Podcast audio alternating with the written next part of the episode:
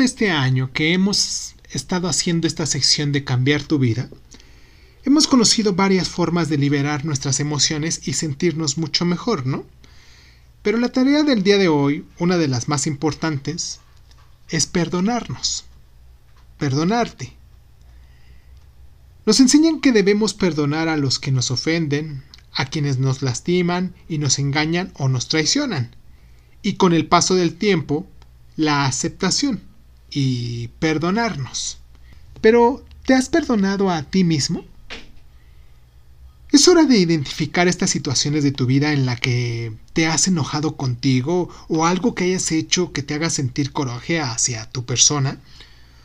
Son cosas inevitables e irremediables, por decirlo de algún modo, y quisiéramos regresar el tiempo y callar nuestras palabras o evitar nuestras acciones, pero nos damos cuenta que ya no hay vuelta de hoja. Lo hecho hecho está. Lo que debes hacer es no seguir martirizándote con algo que no se va a reparar. Ámate tanto por las acciones que te enseñaron a crecer como por las que te mostraron tu dolor, porque todas estas pertenecen a ti.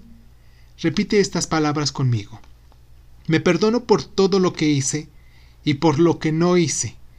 Me amo profundamente y decido respetarme y valorarme hoy y siempre te sentirás con esto mucho mejor.